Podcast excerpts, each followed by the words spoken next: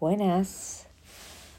Ay, no puedo creer que no se me ocurrió antes usar este medio para hablar un poco, para contarles, para descargar, para desmenuzar, para reflexionar.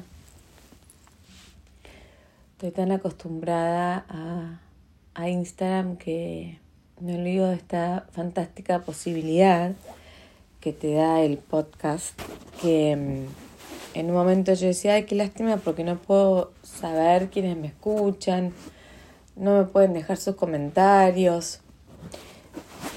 Y mm, descubrí que al final eso está bueno, porque siempre en Instagram está la presión de, del tema de cuántas personas miraron el reel, de cuántas personas te dieron like, las marcas que te piden las métricas. Acá fluye. Más, más mejor. y hoy me dormí una siesta y amanecí pensando en todos aquellos que me leen en Instagram y enseguida dije, voy a hacer un vivo. Eh, cero planificado, me levanté pensando en los que me escuchan, los que me leen, los que me miran. Y me dieron ganas. Hace mucho que no hacía un vivo sola, hace mucho que no hago vivos. No estoy haciendo muchos vivos porque tengo bastante carga horaria de, coaching y la verdad es que mm, la noche para mí como es complicada, me, me, cuesta que me digan, bueno, hacemos un vivo a las nueve y media y tener que amanecer seis y media al día siguiente me parece que no. Tenía un vivo planeado re lindo para el 6 eh, para hablar con, con Marina Gerner, que a dar un taller que súper recomiendo. Y bueno, quedará para otro momento. Em, pero también me gusta hablar con ustedes como directamente, no estar siempre en el lugar de la que entrevista, de la que pregunta, de la que es canal, digamos, para llevarles información, sino me encuentro así como más tet a tet, aunque no nos veamos las caras. Em, y gracias, gracias por pasar, gracias por preguntar, gracias por, por estar. Qué sé yo, fue un vivo reimprovisado así nomás y pasaron mil personas, así que me, me, me gusta saber que, que, que, que podemos interactuar de repente sin planearlo, sin poner una fecha, sin poner la, la, la, cuenta regresiva. Bueno, me fui de las ramas por completo. Estaba pensando en, en un gran signo de pregunta. Eh, últimamente armando mis, mis posteos, que si me seguís por ahí te diste cuenta que les estoy dando como algunos una vuelta con más diseño. Eh, me metí en eso, me empezó a, a gustar eh, diseñar y, y, y se me apareció como un signo de pregunta igual al que usé en uno de los posteos de mis mini clases de coaching. Y dije, este signo de pregunta soy yo. O sea, en este momento yo soy un gran signo de pregunta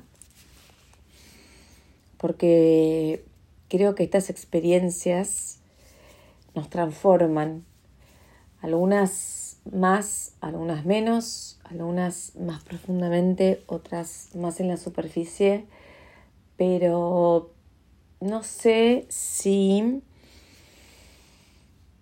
una yo, perdón, yo, coaching, coaching, mamo, Flora, vos podés, puede seguir igual exactamente de la misma manera. No lo sé porque yo tuve experiencias transformadoras. Eh, de hecho, yo en un momento no sabía si mis hijos iban a nacer, si iban a estar bien. Eh, bueno, toda esa primera etapa de su nacimiento y su internación me transformó profundamente.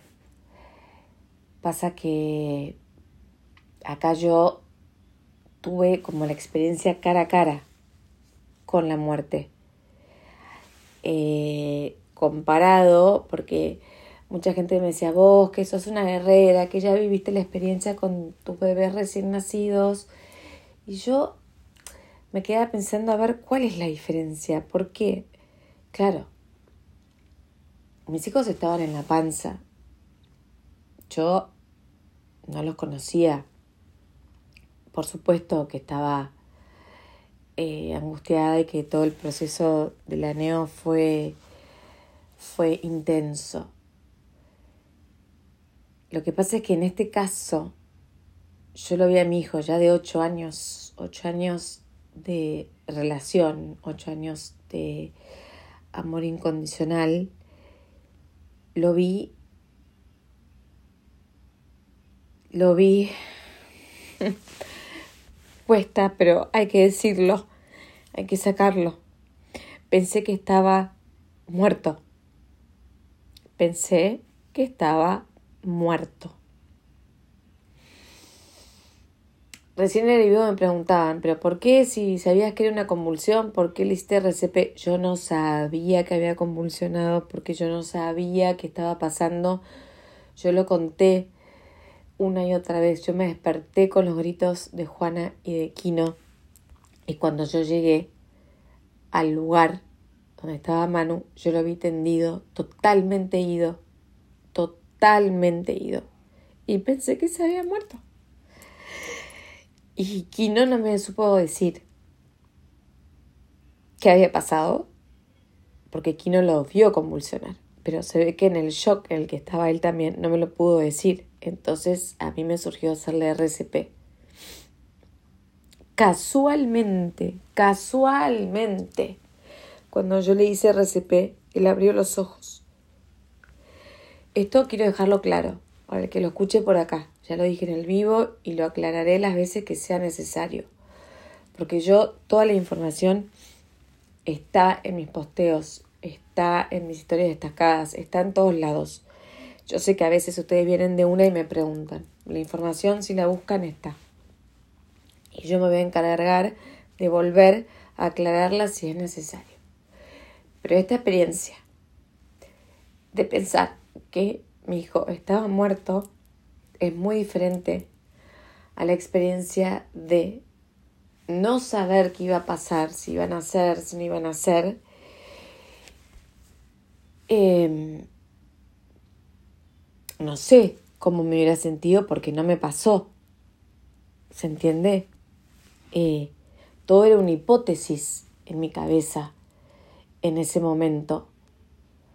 Yo después los vi nacer y los vi luchar día a día y sí, tuve miedo, tuve miedo, pero nunca, nunca, ni en la neo, ni en mi casa, lo vi en situación de posible muerte. Entonces hay una diferencia entre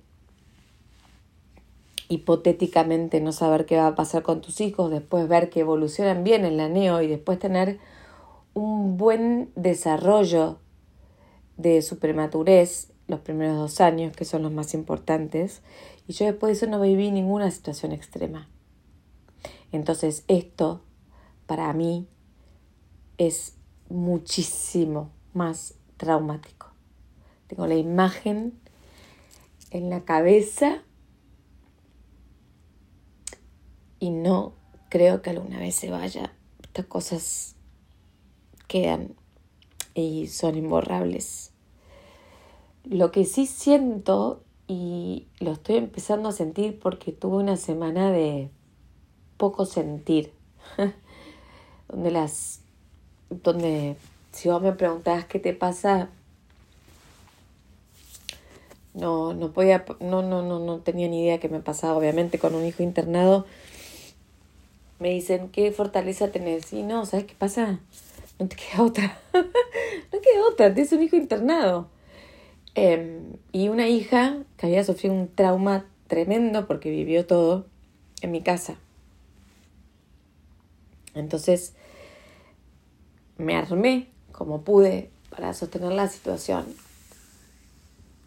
Y después, conociéndome o pensando que me conozco, porque no dejo de sorprenderme, me imaginé que iba a llorar un montón, que iba a estar en alerta constante, que no iba a poder dormir, que iba a estar encima de él y no pasó nada de eso. Como es, ¿no? El cerebro, como somos los humanos que nos adelantamos. De todas maneras, me parece casi imposible no adelantarme, el no pensar que venía después eh, un montón de cosas. Y me imaginé llorando todos los días de este fin de semana. No sucedió. Tuve que salir a caminar, eh, a meditar para ver si conectaba con algo para poder llorar. Y pude, pero fue muy poquito y siento que tengo tanto para alargar. Por eso yo jorobaba en el posteo y decía, de repente voy a ir a comprar bananas a la verdulería y le voy a llorar al verdulero. Perdón, señor verdulero. Bueno, es lo que le va a tocar. Porque uno no elige, ¿no? Cuando, cuando poder expresar, cuando poder descargar. Es la clásica de dame una película triste que necesito llorar. Y eh, eso yo siento que va a llegar, que va a llegar cuando tenga que llegar. Em, mientras tanto, esto de visualizarme en un gran signo de pregunta. Eh, lo primero que pensé cuando, no sé si el segundo día de la internación, fue dejo coaching, porque ya era la segunda clase que me perdía.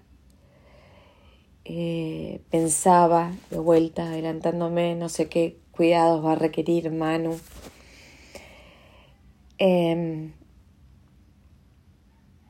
¿Qué va a ser de, de mi vida laboral?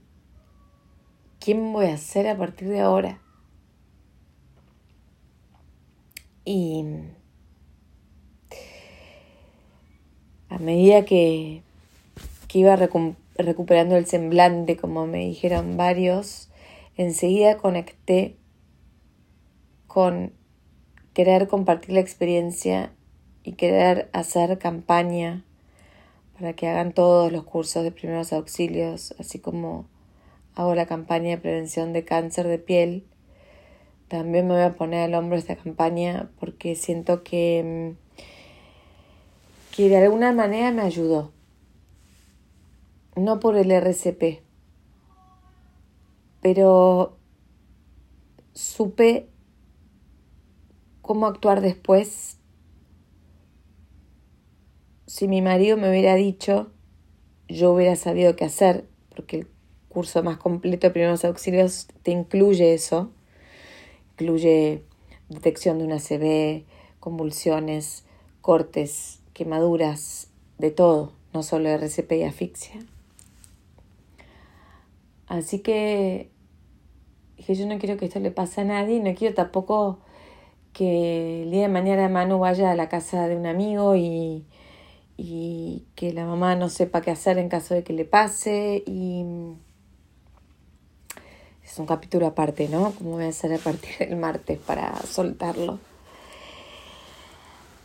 Eh, pero bueno, este era un signo de pregunta que me llevó a conectar con qué quiero hacer, quién quiero ser. Para mi sorpresa, el viernes a la noche, mientras, no viernes, no, perdón, bueno, ya no sé, el jueves a la noche, creo, mientras todos veían una película, yo tuve ganas, tuve ganas reales. No me obligué, no me forcé, porque aparte de la escuela de coaching me súper contuvieron, me dijeron que no era necesario para nada. Pero tuve ganas de mirar la clase grabada, me entretuve, aprendí y corroboré, confirmé, ratifiqué que es el camino por el que quiero ir. Me gustaría poder acompañar el día de mañana a través del coaching ontológico a, a todos los que lo requieran, sumándole coaching espiritual. Y es por eso que también voy a seguir formándome en todo lo que me interese para aportar desde ese lado. Agárrense porque ahora me agarró el tema de los siete arcángeles. La llama violeta, mi, uno de mis guías de luz es el arcángel Miguel, que es el de la espada de llama azul con el que hacemos cortes. Y lo invoqué tantas veces. Eh, y ahora me dice amiga de Rafael, porque Rafael tiene el rayo verde, que es el de la sanación. Y me copé con los siete arcángeles. Típico mío, ¿no? Todavía no terminé el curso de péndulo con el que estoy fascinada. Con los chicos al más central que ya me empecé a investigar los siete arcángeles. Pero bueno, son cosas que me hacen bien. Entonces, si me hacen bien, ¿por qué no hacerlas? Alguien me diría, tengo una voz externa de gente que conozco que me dirían, pero ¿por qué no terminas el péndulo? ¿Por qué no te recibís de coaching y después ves lo de Los Ángeles? Porque lo siento como una señal.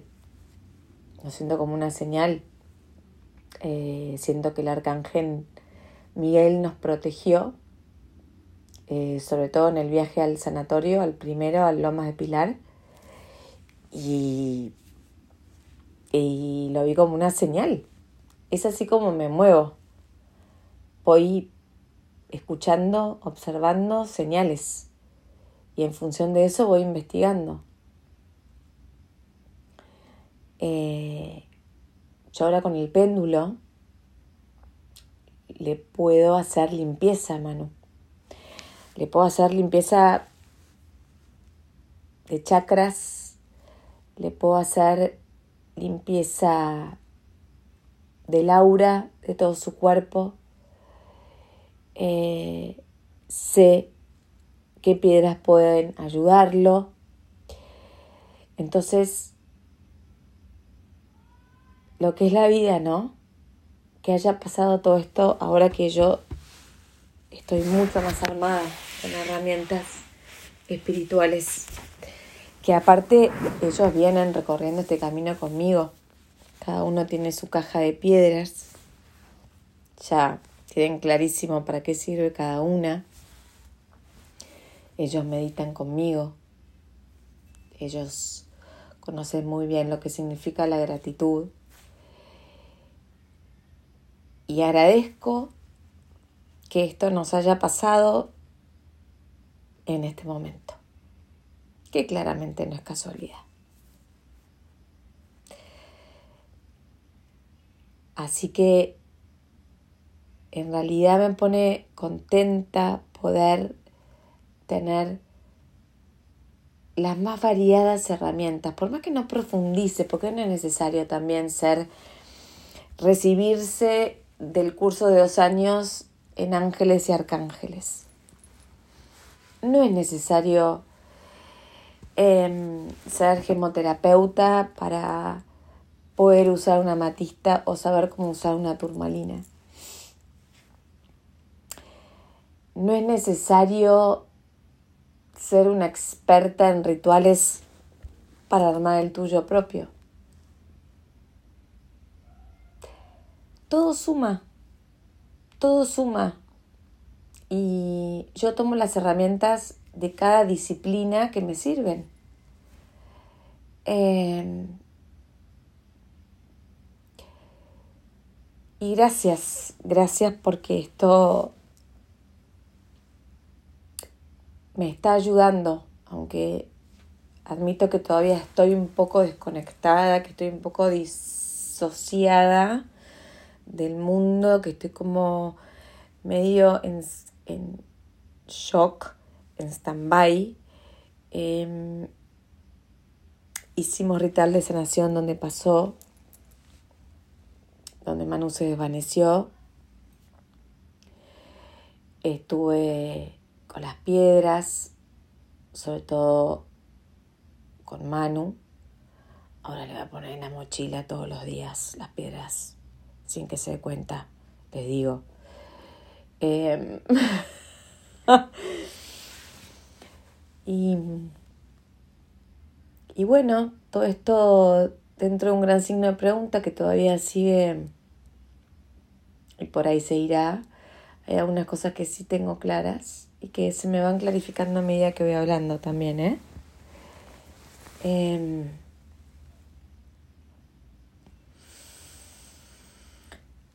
y esto también de, no sé si les pasa, a mí me pasa cuando tengo un caso muy cercano donde pasa algo muy triste, enseguida digo, ven, chicos, basta, ¿qué importa? Vamos con lo importante, no importa esto, no importa lo otro. Y a los dos días te olvidas, yo me olvido, volvés a entrar en la dinámica de siempre. No creo que esta vez me pase lo mismo. Cuando te toca, es, es muy fuerte. Del otro lado, calculo que habrá gente escuchando que también habrá tenido experiencias como muy fuertes. Ya no es alguien re cercano, es tu hijo. Eh, y por eso digo que desde mi lugar, mi humilde, súper humilde consejo es que no esperemos a que pasen estas cosas para para conectar con lo con lo verdadero, con lo maravilloso de la vida, con los vínculos que nos hacen bien. Eh, con lo que importa, ¿no? Con lo que nos importa cada uno de verdad, sin hacernos mala sangre por estupideces juro que en un momento, cuando lo vi a Manu en el sanatorio, decía de pensar que yo me quejaba del colegio en casa. Y de que me volvía loca, que me volvía loca siendo maestra y... ¡Wow! No, no puedo creer haberme quejado de eso, casi, casi, casi, digo, casi que te puedo llegar a decir eso. Ojo, no me los encierren de vuelta. Eh, tantas quejas quedaron ah, muy, muy, muy minimizadas. Así que bueno, esto quería compartir con ustedes. Signo de pregunta que también me lleva a pensar en, tengo ganas de hacer otras cosas, de emprender eh, una idea que tengo en mi cabeza. Em, y un signo de pregunta que creo que me va a ayudar a descubrir nuevas aptitudes, nuevas ganas tal vez algún don o algún talento que tengo muy, muy, muy escondido. Tal vez, no sé, me quería vivir al campo. no lo sé. Pero un signo de pregunta que siento me va a llevar por lindos caminos. Gracias por escucharme, gracias por estar y les mando un fuertísimo abrazo. A todos. Chao.